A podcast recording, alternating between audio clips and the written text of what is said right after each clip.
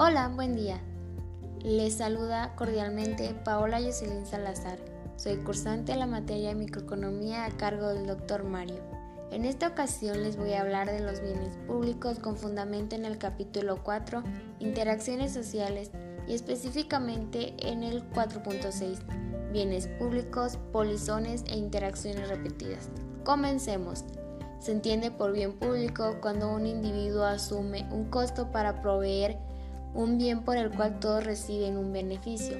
Para ejemplificar el concepto anterior con un tema de la actualidad, podemos decir que la vacuna que el Estado está aplicando a la sociedad contra el COVID es un bien público. Sí, así es.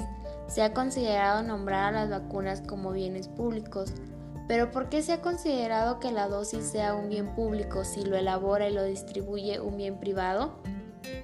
Cuando hablamos de bienes públicos, estamos refiriéndonos a algo que cumple con dos características específicas. La primera es que no debe tener rivalidad.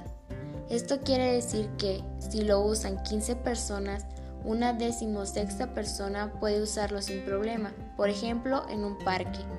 Puede haber nueve familias disfrutando del parque y si entra una décima sin que una de las primeras nueve tenga que irse, otro ejemplo es la señal de la transmisión de radio. El segundo requisito es que no debe ser excluyente.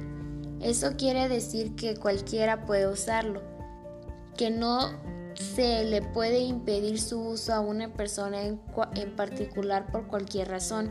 En el caso del parque, cualquiera puede entrar al parque. En el caso de la señal por radio, cualquiera con un aparato receptor puede escuchar cualquier señal de FM o de AM.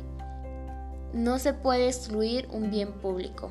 A manera de conclusión, un bien público se podría decir que es de todos, pero ¿quiere eso decir que lo tiene que manejar el Estado? No necesariamente.